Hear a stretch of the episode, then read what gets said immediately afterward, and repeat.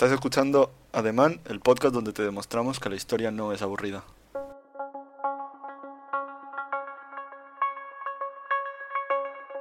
El tema que tengo para hoy solo puede empezar con este fragmento del libro en el que me basé para hacer todo el, el podcast, básicamente. Y dice así. Debían tomar una decisión. Era preciso saber. Ahora que su capitán había muerto, ¿quién asumiría el mando? Cuando ya estaban todos reunidos, la viuda subió a cubierta. Vestía un traje de capitán abordado con dragones de oro sobre seda roja, azul y púrpura. En el mar no hay silencio, pero todos estaban callados, así que ella fue quien habló. Miradme, capitanes, vuestro jefe estaba de acuerdo conmigo. La escuadra más fuerte es la que está a mis órdenes. He recaudado más tesoros que ninguna otra. ¿Creéis que me rendiré ante un jefe hombre? Jamás. Bien, los inicios del, de- del movimiento feminista. Desde luego, fue una mujer muy empoderada. Estamos hablando de Zheng Shi, la reina pirata. Era, 1700... eh, buena mujer, sí. Eje. Buena mujer. Qué buena mujer. 1775. Nace la futura reina pirata, en la provincia de Guangzhou. Los historiadores chinos dicen que era más alta que las mujeres normales y que su cuerpo tenía formas gloriosas. Tan bella que de todas las prostitutas que habían sido secuestradas de un burdel flotante, mujeres, el burdel flotante eran mujeres que era, trabajaban para comerciantes durante las grandes guerras y luego las despedían. Y como no sabían qué hacer con su vida, se dedicaban a ser prostitutas, a robar o a asesinar, básicamente. Nice. Pues eh, eh, Zhang Shi, Zheng Shi, perdón, fue una de estas mujeres que trabajaba en el bordel flotante de Guangzhou. El capitán Shen pertenecía a una gran dinastía de piratas que data de, mediados del siglo XIX. Zheng la eligió para tomarla como esposa. Como un adelanto de lo que sería su historia, ella no accedió inmediatamente. Desafió al capitán y le pidió lo impensable para una mujer, especialmente para una prostituta, en la época feudal china. Solo se casaría con él si compartía el 50% de todo su dinero y el mando sobre sus tropas. Una maga. Era ya business, businessman. Era un businesswoman, perdón. Era una, visiona- era una visionaria, tío. O sea, desde luego... No, no, sí, sí, o sea, desde luego era súper, súper eh, visionaria. Ya me dirás tú, ¿cómo osa una mujer decirle eso a un capitán pirata en aquellos tiempos? O sea... Es que la verdad, si yo, por ejemplo, te digo, dime tus piratas favoritos, ¿quién se te viene a la mente? Me, a Barbosa, Barba Negra, Capitán Jack Sparrow. Vale, Piratas del Caribe y Barba Negra, ¿verdad? Claro, bueno, sí, también sale, sale en Piratas del Caribe, pero sí. Es que a mí solo se me vienen esos. A mí no se me viene nada más de piratas. No sé, el de Bob Esponja, pero... A ver si no cuenta. No, no sé ni cómo se llama. Ah, ¿cómo se llama? El capitán de... De Bob Esponja. Tiene un nombre, creo, ¿no? Sí, sí, porque en la serie, en la serie hacía no solo de cuadros, sino que luego también salía como live action hablando sobre Bob Esponja en algunas que otras pelis. No me acuerdo cómo se llamaba. Parche el pirata. Ese, ese pavo. Sí, Parche el pirata. Sí, ese pavo, ese pavo. Bueno, Ni, ni, ni puta idea de cómo, de, de, de, de- cómo se llama, pero sí, ese pavo, ese pavo seguro. esa era ese, era ese, sí, seguro. bueno, volviendo al tema. Contra todo pronóstico, el capitán Zen aceptó la propuesta de Chi. Era 1801 y ella tenía tan solo 26 años. A jovencita, igual que yo. A ver, estamos en los 1800. ¿Cuánto era la esperanza de vida en ese entonces? Tenía que haberse 40 casado. años. Sí, ¿no? Por ahí. Se tenía que haber 40 casado años. hace mucho más. Bueno, si les gustaba, si- eh, también es verdad, les gustaba mucho, mucho más jóvenes, pero bueno. O sea, ya, ya se considera una A mil fea culos. esta época. A gustos culos. A gustos culos. A su vez, decidieron adoptar a Chaun Pao, convirtiéndose en heredero legítimo. O sea, tenían un hijo adoptivo entre los dos. Madre mía, esto, estos son los inicios de, la, de, de- de los matrimonios modernos, ¿eh? es increíble. Mujer empoderada que, que tiene el 50% del, del business en caso de divorcio, hijo adoptivo, porque ninguno de los dos quiere tener hijos probablemente. Y tienen el hijo adoptivo. No, es lo típico de ahora de no, yo no voy a tener hijos porque tengo que seguir con mi carrera profesional. Correcto. Ya se ya adoptan a uno más grandecito y dicen, ya está, eh. Hmm. Que se cuide el puto culo, ya está, ya está. Es hijo de nombre, nada más. ¿Es hijo de? De, no- de nombre, en plan, es hijo de nombre, nada más. Pues básicamente, o sea, realmente fue un... O sea, Chao Pao fue un, un niño que encontraron en una de sus peleas. Ya está, es hijo de nombre, ya está. Bueno, mataron a sus padres Normal. y se quedaron con el niño. Normal, dijeron, bueno, pues ahora es mío. Y los padres, vale. Se mueren. ¡Ay, que me muero! Los años siguientes fueron una sucesión de románticas victorias y saqueos de pueblos, uno tras otro a lo largo de toda la costa. Lo típico, luna de miel, saqueamos pueblos. A mí me hace mucha gracia cuando, cuando se dice romántica, es, porque me lo imagino en plan una escena de están mientras están matando a alguien, le mira la le mira la pava, le mira el pavo y dicen rapidito. Uno- Eso, eso es para mí es el concepto de ahí es romántico Uno en ese, rapidito. en ese momento. Un rapidito. Uno rapidito. Son románticos. Sí, un poco sí. Las cosas como son. Las tropas del emperador se sienten tan impotentes ante este despliegue de crueldad que recomiendan a los habitantes que quemen sus aldeas y se trasladen al interior, que dejen la pesca y aprendan a cultivar la tierra. O sea, ya empezamos mal. El gobierno dice, no podemos con estos, que el pueblo se vaya. ¿Sabes? Y el pueblo, y el pueblo. Are you really nigga? ¿Te estoy dando mis impuestos? ¿En serio? Bueno, ya verás a quién le dan los impuestos más adelante. Imagino que a los piratas, porque por protección, si ya que no pueden con estos, pues toma pirata, toma dinero y protégeme. Y el pirata, bueno, vale, tío. Say that. Ya, algo así fue, sí. Sin pretenderlo, el emperador les abre la puerta a una nueva forma de negocio aún más rentable que la anterior, el asalto a los barcos. Ahora quienes saldrían perjudicadas no eran las poblaciones empobrecidas, sino las rutas comerciales internacionales. O sea, aquí ya dijeron, vamos a robarle todo. Le robaban todo, absolutamente todo. Dijeron, Alimentos. Sí, sí, alimentos, telas, eh, alcohol, sal, todo, le robaban todo. Nice. Casi ningún barco a este punto se movía sin que ellos lo, lo supieran. Nice. Ellos sabían en cualquier momento qué barco iba a salir, qué rutas iban a coger, si les interesaba abordarlo o no. Y los barcos comerciantes veían sus banderas y ya directamente se rendían. Decían, oye, me voy, me bajo de esta vida. Como el gobierno de hoy en día. Increíble. Exacto. El amor lo vence todo, y su unión era tan perfecta que en los siguientes seis años la escuadra que comandaba Chen, conocida como la Armada de la Bandera Roja, de aproximadamente 200 barcos, creció hasta convertirse en un auténtico ejército de 1500 barcos. Gracias. En, la- en las historias chinas. Siempre, siempre de repente. Si es que chingan mucho los chinos, ¿eh? Siempre, siempre consiguen un ejército de, de, mu- de mucho número. A ver, Que siempre, ¿eh? es que No, no, no falla. son muchos, ¿eh? Por eso digo, o sea, es increíble. Ellos no tienen problemas de población. Ellos son la población. Ellos sueltan ahí. Toma niño, toma niño para la guerra. Para el pirata, este para la guerra.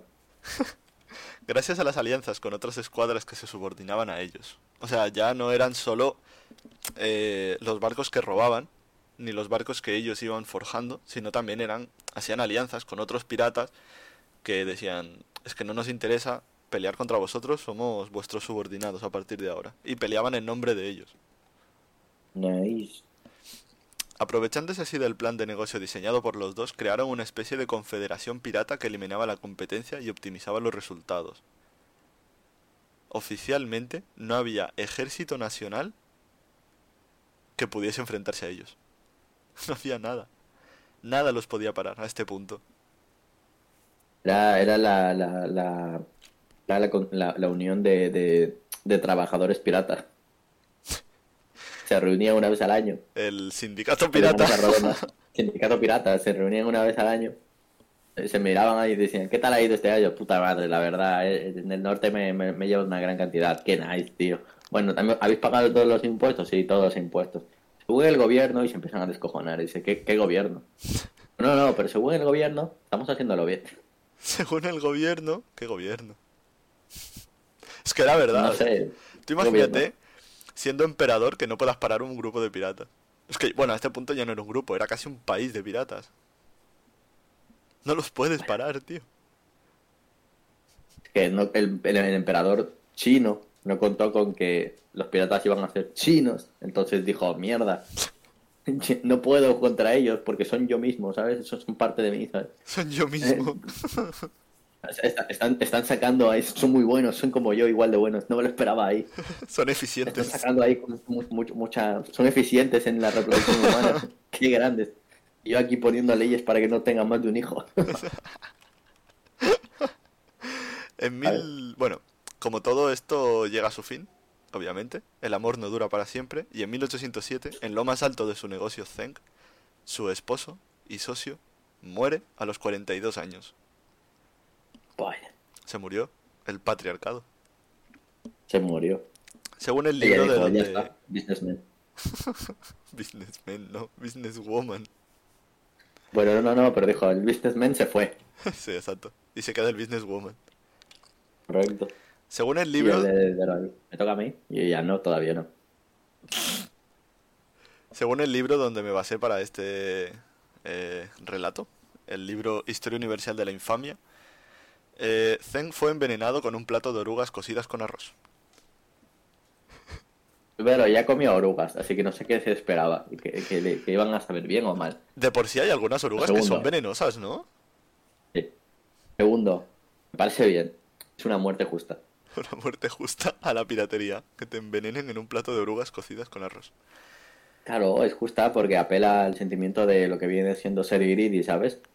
Le encantaba coger cosas de los demás, va y come y dice, bueno, pues ya está, me llené. Y la palmó. pues ya está, me llené. Tal cual, eh, fue- estoy seguro de que fue así. Dijo, com- acabó de comer el plato y dijo, estoy súper lleno. Se fue a dormir y no volvió a despertar. Yo creo que sí. No, en el libro no pone que haya sufrido o algo, simplemente ponía que lo envenenaron, punto. O sea, yo creo que murió o, durmiendo o de indigestión o, o yo qué sé. O sí sufrió y no lo plasmaron en el libro, yo qué sé. "Ah", Mal de costado. Mal de costado. Se mojó el pelo en día frío. Correcto, tío. Otras fuentes Como era dicen, mar, otras fuentes dicen que naufragó durante un tsunami en la costa de Vietnam y que no hubo supervivientes que pudiesen contactar directamente con él. Y bueno, como nadie sobrevivió en dicho tsunami, pues tampoco hay testigos que puedan contar exactamente lo que sucedió. O sea, sea como sea, murió. Esa es la conclusión, me Sí. La palmó. No sé, a mí prefiero morir con un tsunami que me recuerden porque me tragó un tsunami a que me recuerden como que me envenenaron con orugas. O sea, La verdad es que prefiero el, el veneno de orugas que, la, que el tsunami. No me, no me gusta, no me gustaría morir ahogado y luego que me- terminar siendo comida de peces. nada, nada. No te digo que cómo quieres que te recuerden. Digo que, no, o sea, no quiero que elijas entre las dos muertes. Quiero que elijas entre cómo te gustaría que te recuerden. Porque te hayan envenenado con que- orugas o porque te haya tragado un puto tsunami, que suena súper épico. A mí, a mí, a mí que chuchas como me recuerden. Yo muerto. Yo estoy muerto aquí, ya, ya no me importa. A ver, mientras te recuerden sigues vivo, así que yo prefiero que me recuerden como que me tragó un tsunami. Eso en mis memorias. Was you said, Disney Channel. Fuese como fuese, se había quedado sola y a su alrededor había demasiados aspirantes a comandar el ejército más poderoso de toda Asia. Ella sabía que a pesar de haber sido copropietaria del negocio durante los últimos años, eh, patriarcado no era más que una mujer, a lo que a los ojos de la mayoría de los piratas que tenían como subordinados. Pero no perdió el tiempo.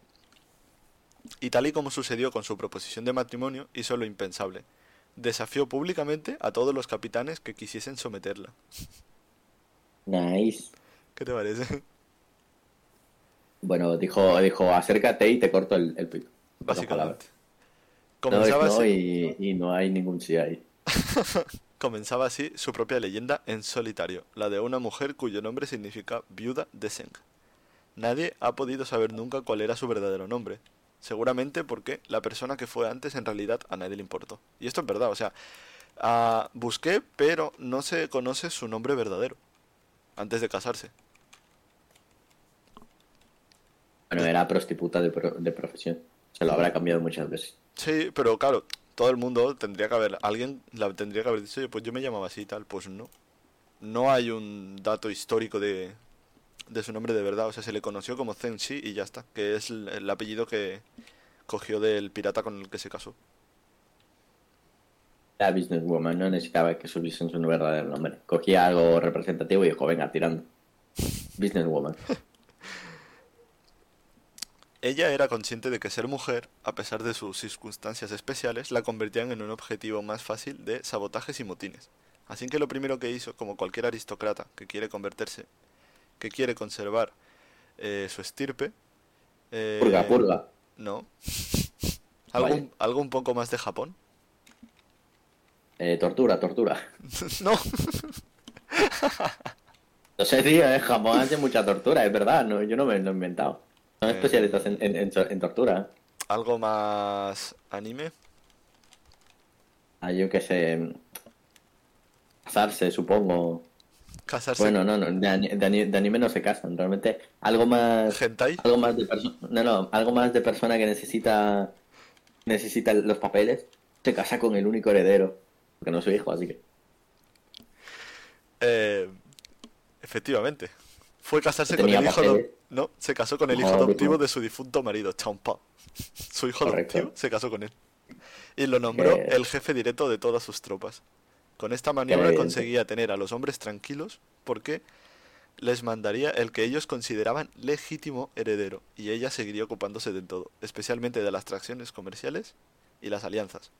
O sea, esta mujer tiene una es, es visionaria. Ella dice, yo sé que como mujer no me van a hacer ni puto caso. Tendré motines, tendré guerras y todo lo que he construido se va a la ñonga. Así que me caso con mi hijo, lo nombro legítimo heredero, lo pongo al mando, pero en verdad detrás estoy yo. ¿Sabes? Pero, eh, fue, fue en plan. Voy a poner este pavo que ni pincha ni corta. Que siga adelante. Como el rey.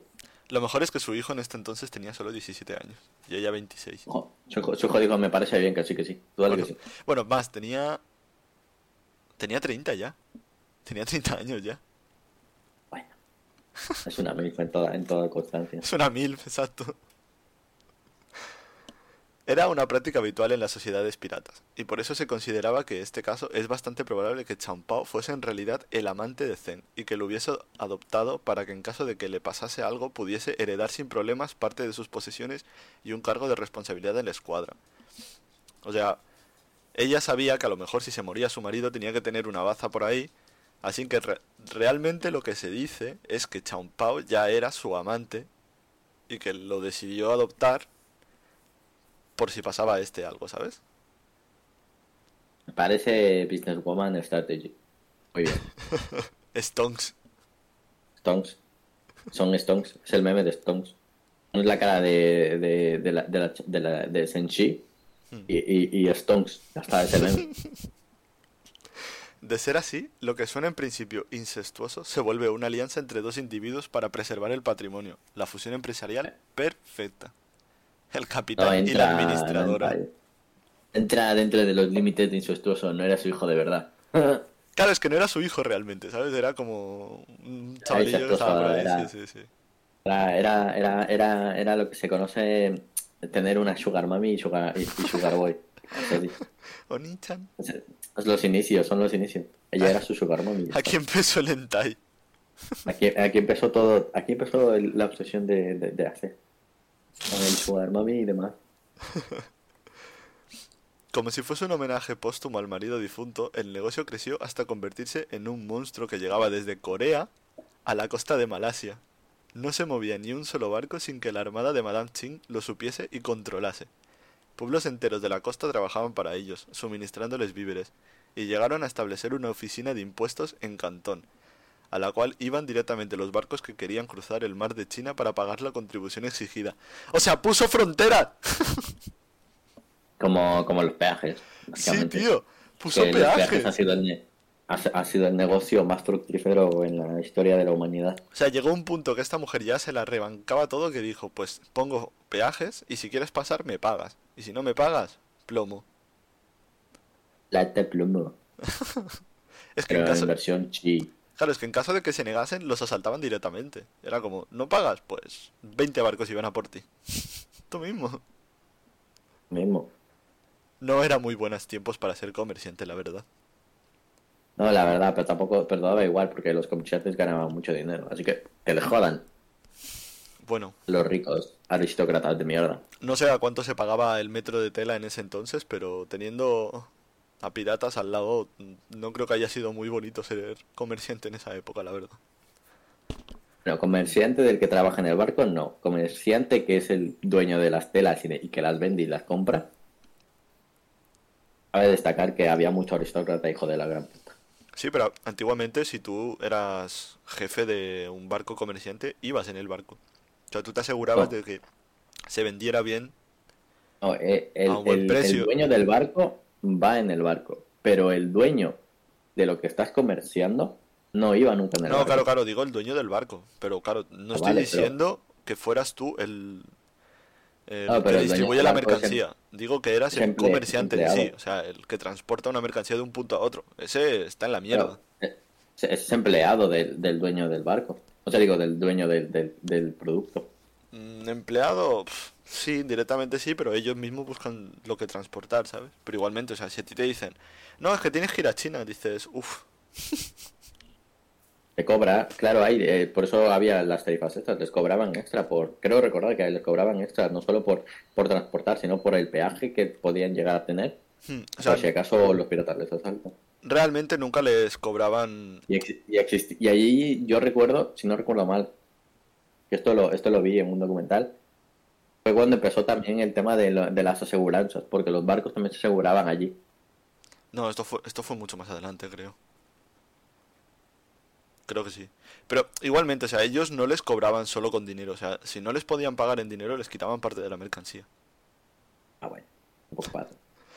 A ver, es peor que te quiten la mercancía. Imagínate que tú tienes que entregar X kilos de tal y llegas con la mitad.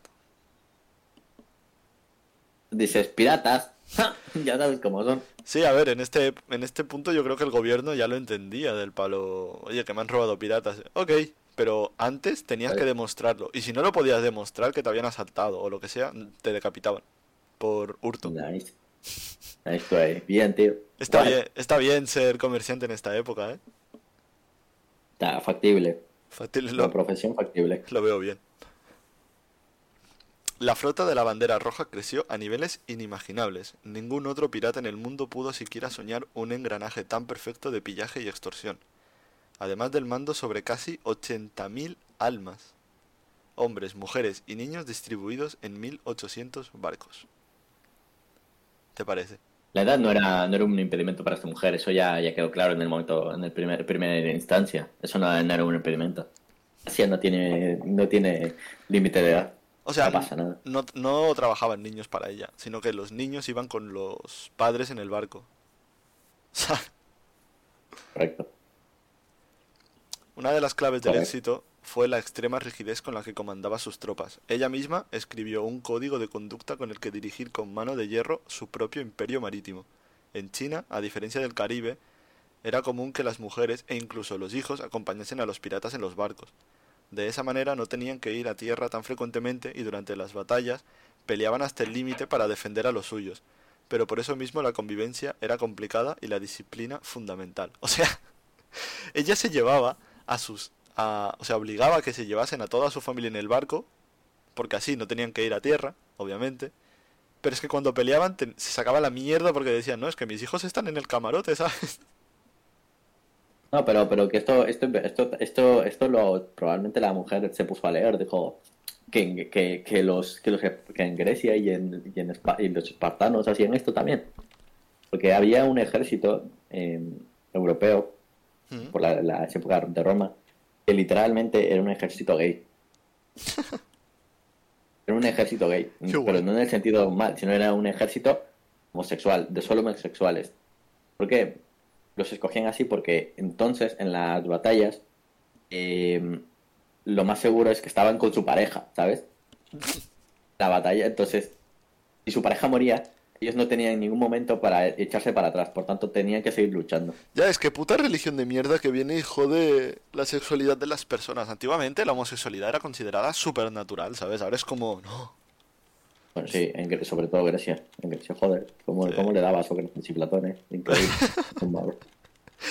¿Quieres que exploremos la filosofía a través de nuestro cuerpo? Mm, ¿Y, y el cómo? Maese Sócrates. ven, que te, ven que te cuento el mito de la caverna. Ve que te enseño al hombre con la antorcha. Ya verás. En la Armada de la Bandera Roja las violaciones estaban prohibidas. Al, vi- al violador se le debía cortar la cabeza. Cuando eran capturadas mujeres en alguno de los asaltos, en caso de que fuesen feas, eran dejadas en la orilla sin hacerles nada. Nice. Si eran guapas, podían ser subastadas para la tripulación. Pero si un pirata compraba a una prisionera, debía tratarla a partir de entonces como su esposa, con absoluto respeto y sin violencia. Normal, normal. Ay, esta está fea, déjala en la orilla. Déjala en la orilla, ya está. Es que es así, tío. No me me gusta. parece muy justo. No me gusta Déjala en nada. la orilla. En la orilla. La orilla. Ya está, tío. No, pero tiene un punto. No, en la orilla. En la orilla. No me gusta. Está fea, tío. Está fea. Aquí Joder, nació, Está fea, ¿verdad? Sí, está fea, está fea. aquí nació el primer Miss Universo. No, tío, ves a los piratas Está fea, ¿no? Está fea, está fea. Vale, pues déjala. Me imagino, No me imagino a los piratas en, en plan en un. Como en- Un atril. Sí, algo, sí, algo así. Sacando puntos del 1 al 10. 9, 8, 7, 5. Todos un 0 a la Bueno, orilla. pues la, concursa- la concursante número, número 20 eh, se, que, se queda fuera. Es una pena, pero lo has intentado. y A la orilla con bien, ella. Ella, bien, me he salvado. Bueno, no sé qué es peor, realmente. O sea, las dos son una mierda, ¿no? Pero en el caso de que te dejaran en la orilla, te dejaban sin nada. No tenías nada, no tenías dinero, no tenías comida. Lo más seguro es que esas mujeres acabaran siendo prostitutas. Bueno, como, la, como las otras también, pero no pasa nada. Bueno, las otras se convertían en esposas. Es una mierda igual porque es contra tu voluntad, pero eran esposas de piratas. Algo es algo. Yo qué sé. Tener la tentativa de que llegue un barco, barco de la, de la- del gobierno que te vaya a explotar el barco pirata donde estás viviendo con tu, pa- tu pareja y tu hijo, tampoco, es- tampoco es que digamos idóneo, ¿sabes? No es como... eh, Bueno, tampoco lo intentaba el gobierno. Pues sí, lo veo bien. Tampoco estaban permitidas las infidelidades, bajo pena de muerte para ambos. Como, como les costaba. Es que, es que ese, ese, ese debería de ser el más difícil para todos. No sé, tío, son chinos, son muy respetuosos, yo qué sé. A ver, son piratas, ¿no? Pero... Son muy respetuosos. A ver, matan y roban a, a su placer, pero son respetuosos. mm, Es en plan, ve- le- le- te- te- como que esto es lo que le faltaba a Latinoamérica, ¿no? En- tú ibas ahí, te asaltan, te meten un cuchillo en el hígado y tú, pero con respeto, ¿eh? Pero con respeto. Déjeme proceder a apuñalarle un poco el homoplato. Pero con respeto, ¿vale? Pero con respeto. El lesbianismo estaba estrictamente prohibido. En caso de romper este código se les cortaba la cabeza de inmediato una frente a la otra. Pues Madame no era tan liberal como, como, como lo pensaba, la verdad, no le gustaba Tijeret. No. Era como pena. homosexuales de puta madre. No les decía nada. Lesbianismo, por ahí no pasó perra. Por ahí no paso. LGTBI no es mi, no es mi código, es lo que decía. No, pero es verdad. o sea, no, no, no descubrí por qué este odio a las lesbianas. Pero era súper prohibido, tío. Súper prohibido. Si no las, o sea, si no les cortaban la cabeza, cosa que era lo más frecuente, les pegaban latigazos hasta que se desmayaran. O murieran. Bueno. O si Eso no, depende, de, de- depende también. al- o si no, también depende. les tiraban agua ardiendo.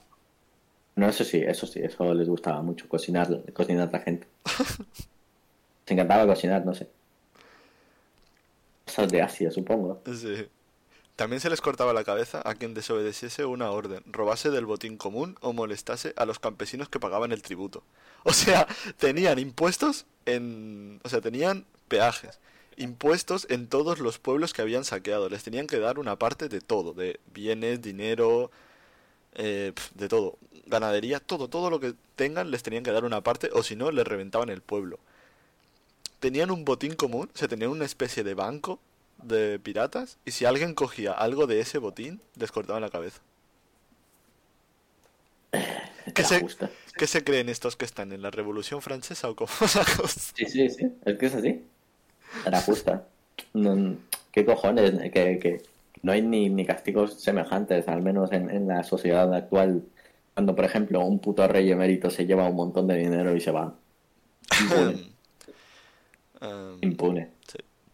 el rey que se dedica a matar elefantes. Correcto. A ver, y, y ni, y ni una sola, ni un solo problema.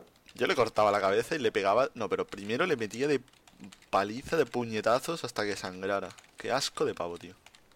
Te lo juro. Eso sí. Tenemos- eh, Y encima se van, se van libres, sin ningún problema. Sí, sí. como, tío. Sí, sí, o sea, sin problemas. A los Luego desertores. Dime, dime. eh, luego piensas, eh, debería de haber alguna justicia divina, debería de existir realmente una justicia, aunque sea no divina, que se encargase de, de, de estos pavos. Estaría bien, porque te juro, si hubiese yo que sé, un grupo, eh, Un grupo, el que sea. un grupo de personas que se encargase a, a- a- se encargase ir a por esas personas, eh, no creo que, la, que el pueblo diría, ah, qué mal, son unos asesinos. Ya. Bien, bueno. A otra Bueno. cosa, Política, yo qué sé. correcto. A otra cosa. A los desertores o subordinados que se marchaban sin permiso oficial se les cortaba las orejas y los hacían desfilar delante de su escuadrón para sentir el peso de la deshonra y humillación. No sé por qué me hace mucha gracia esta norma, o sea, les cortaban las orejas y ya le desfile, mijo. Bueno, podrían haberle puesto orejas de burro en, y quitar, cortarle las cabezas y ponerle orejas de burro. Eso también es bastante ya gracioso. ves, estaría muy guay. Seríamos mejores piratas. Ya no sé. A mí se me da bien el tema, de, el tema del castigo. A mí... uh, mm, Es la verdad. castígame. Madre mía. Aquí uno, aquí uno echando currículum para que, por si, por si lo vea algún eh, eh, el grupo extremista. Se me da bien castigar, de verdad. Ah. Los castigos eran inmediatos y no había segundas oportunidades. O sea, si no los mataban, los desterraban, básicamente. Con esto Ay. consiguió unas tropas fuertes y más disciplinadas que el propio ejército chino. Normal, si el chino solo era, era, era el, el típico abusón. El típico abusón. Era un- El que te quita el bocadillo. El, abu- el abusón del bocadillo. Llegan estos pavos y, los abusones se quedan, bueno, pues. Llama la pinta la situación. Sí, sí.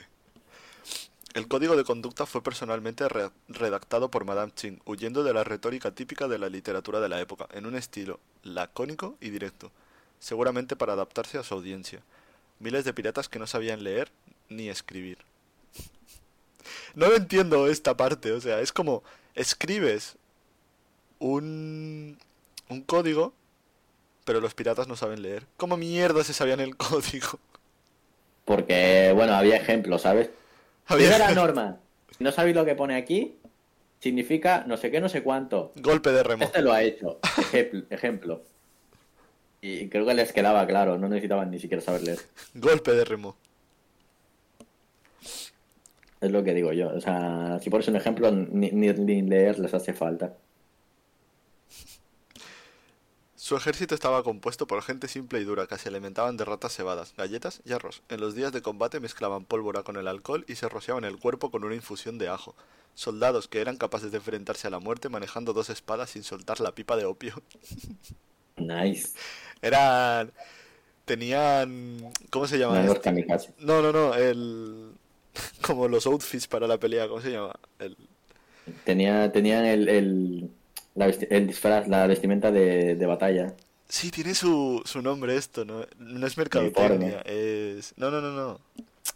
Outfit tampoco. ¿Cómo se llama esto? Es como tu estilo de marca. ¿Cómo se llama esto, tío? Tenían su, Tu branding. Tu branding. su branding, sí, Tenía su su branding. propio branding, ¿sabes?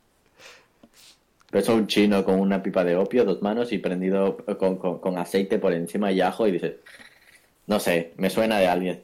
Creo que ya sabemos, que creo que, que han venido los piratas de Madanchi, ¿eh?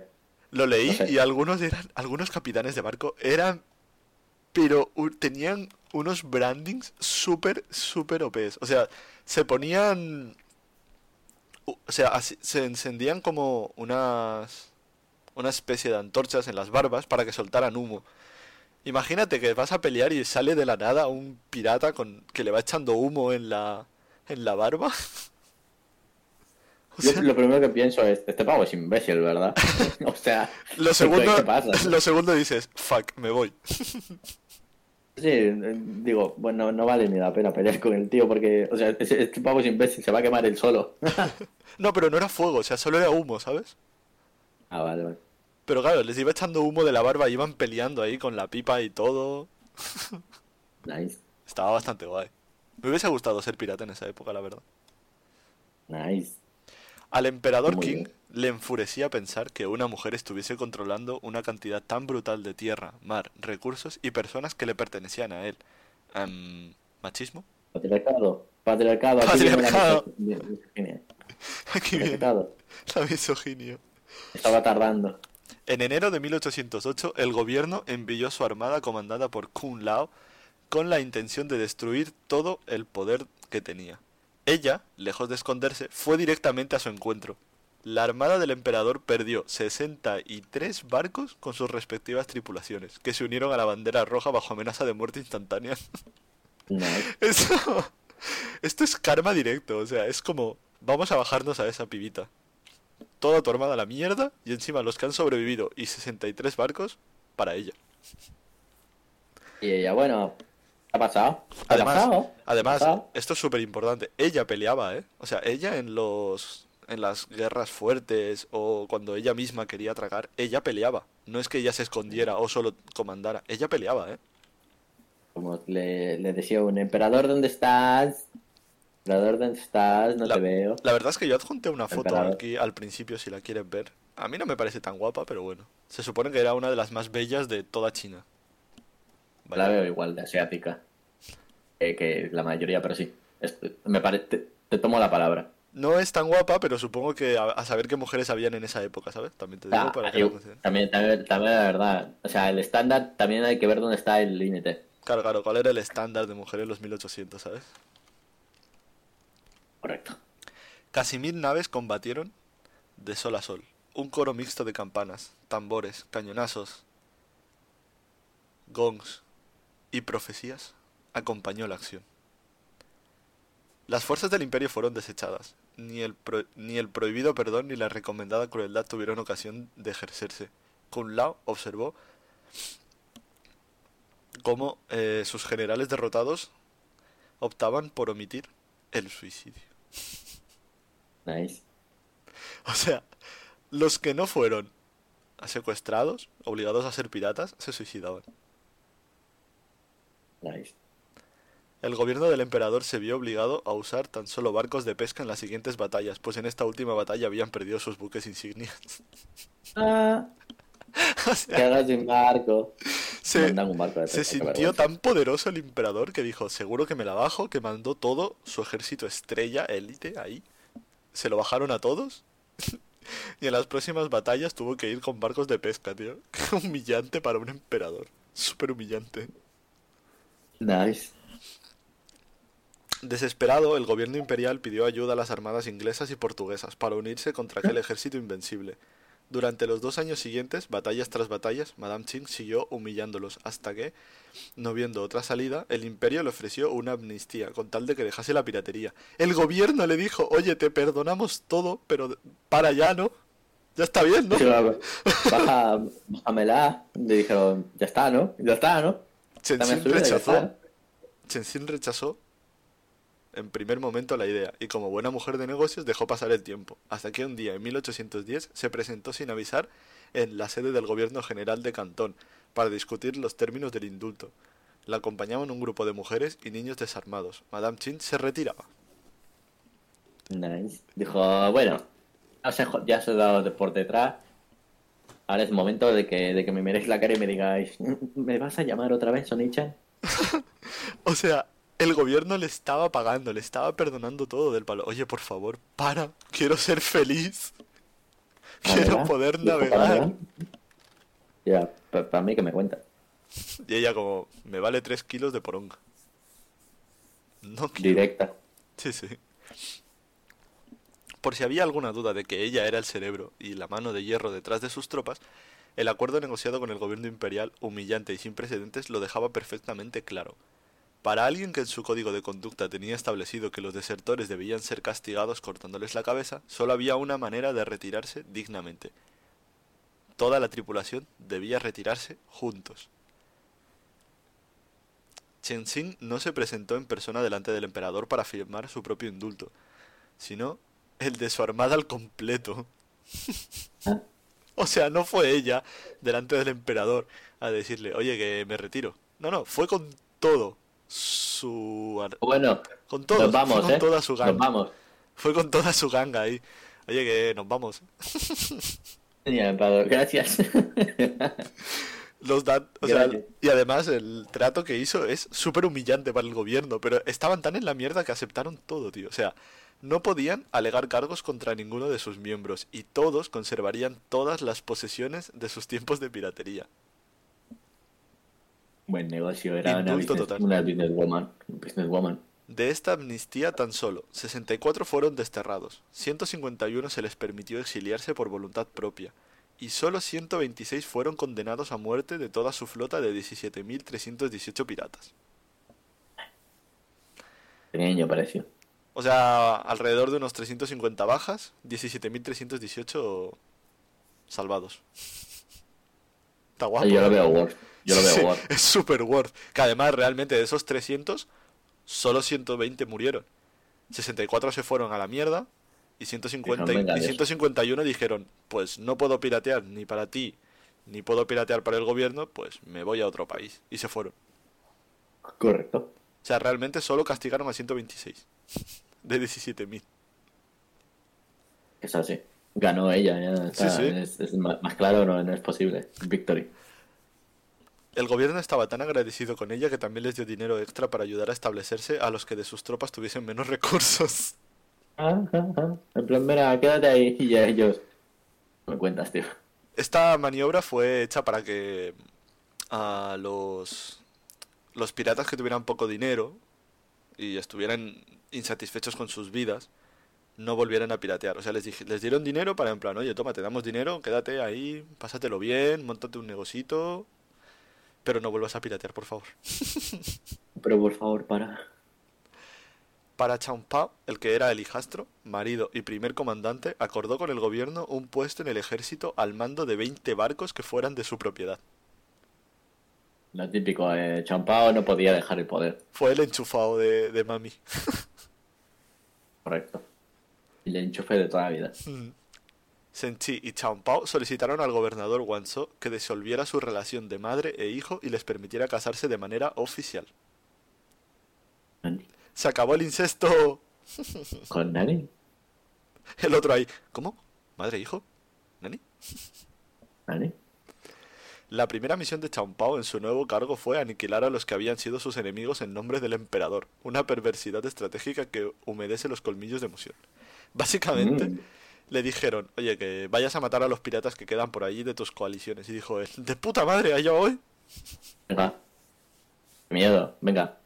Sin Fue miedo. con sus buques, fue con sus buques de, de, de guerra o los barcos, los barcos de pesca, porque no, a- habla, ver, como, ¿eh? como ellos se retiraron, todos los barcos que tenían, todo era suyo. Entonces, si ellos Sí, veían que iban a una guerra iban a, y no tenían suficiente, se llevaban sus barcos y sus mercancías, ¿sabes? Normal, normal. Decía, bueno, venga, va. Champao es el Barbosa de Piratas del Caribe, que es pirata y luego se pasa al bando de los de los británicos. Correcto, Barbosa. Es Barbosa, Champao es Barbosa. Champao, Barbosa. A pesar de toda la crueldad y la sangre que envuelve esta historia, hay algo bello y poético en una prostituta miserable que llega a comandar un ejército y consigue doblegar al emperador todopoderoso. Madame Ching, la pirata más brava jamás conocida, la que nunca fue derrotada y se salvó no solo a sí misma, sino a todos los que lucharon por ella, pudo legalmente disfrutar de su botín y volvió a sus orígenes como esos héroes que regresaban en casa buscando la tranquilidad después de vivir aventuras. Se instaló en el cantón de Macao, donde montó un burdel en 1813 y una casa de apuestas. Estuvo involucrada en el comercio de sal. Durante sus últimos años desempeñó el papel de consejera militar contra el gobierno británico en la Gran Guerra del Opio de, 1900 de 1839. O sea, esta pava se montó un burdel, volvió a donde había saqueado previamente, estuvo en el comercio de sal, fue eh, consejera militar del emperador para la guerra contra el gobierno británico. Esta pava era la puta ama, tío. La puta ama. Businesswoman. Ejem- Historia de una businesswoman. es ejemplo a seguir. Es lo que se tiene que hacer, corta la cabeza a todo el patriarcado. Qué cabeza. ¿Qué cabeza? En 1844 murió plácidamente a los 69 años, envuelta Hola, seguramente, cabrón. Mm, envuelta seguramente de su familia y una narcótica nube de opio. La reina pirata que no pudo ser detenida por nadie murió libre. Normal, el opio se lo metía entre, vena- entre pecho y espalda. En, en la venda cava decía, "Ah", para arriba. Para adentro. y esta fue la historia de la reina pirata que doblegó a un puto emperador. Una maga. A Para que, digan que los asiáticos, para que digan que los asiáticos no llegaron, no, llegaron- no hacían mucho. Ah, los- no hacían, hacían un montón, pero el resto de, de, de los primermundistas de mierda no se enteraban. Eso es diferente. O sea, yo te lo juro, no sé cómo realmente esta mujer llegó a conseguir lo que llegó a conseguir, tío. O sea, era una mujer en los 1800 en China. En China, además. En China, tío. Esta mujer sabía lo que se hacía. Sí, sí, a día de hoy las mujeres chinas son... O sea, a día de hoy. En ese entonces las, en ese entonces las mujeres chinas, tío, es que no eran nada legalmente. Y tú me encanta el, comentario previo de, lo que ibas a decir. A día de hoy Ya, cambia. En ese entonces no era nada. Bueno, y luego te paras a pensar y dices, ¿cuál es la constitución china? Es que a día de hoy las mujeres, o sea, los matrimonios chinos normalmente si tienen una mujer abortan, tío. Bastante exacto. Ya no, es verdad. Intentan, bueno, no abortan, de hecho los intentan matar a los bebés. Mm, bastante sad, ¿eh? Es una pena, la verdad. Pero es lo que le- es, es lo que hacen por miedo al ejército, bueno, por el miedo al de este y por devoción al emperador, supongo. Ah, es porque no pueden tener más hijos y siempre quieren tener varones. No, pero eso pasa en toda, en toda, en la gran mayoría de culturas, el, el que te nazca una, una hija, no, bueno, la gran mayoría, eh, tener una hija no es considerado como hija. De hecho, es la culpa de la. Hay, hay culturas en las que se les culpa a la mujer de que te haya nacido una hija, ¿sabes? En plan, como que la mujer ha tenido control absoluto sobre el gen XY. Ese ser, creo que se piensan eso. Que a la mujer, en, en una vez le embarazan, dicen, no, ahora yo quiero una hija y la, le cambia el, el gen XY porque tiene superpoderes en, en- en- en la genética. Pues y, yo y la cambia a mujer y, y, sa- y sale, una niña. Pues yo quiero tener una niña, la verdad. Yo no quiero tener hijos de momento, la verdad. ni niña ni niño, que le jodan, ¿sabes? A tomar por culo. Ay. ¿Qué te ha parecido la historia? Ha estado bastante, bastante interesante, bastante, bastante businesswoman. A tope, a tope con, a, a tope con la, con, con- ¿cómo se llama? La igualdad. A tope Empoderamiento. con la igualdad. Empoderamiento. Empoderamiento a tope. Ay.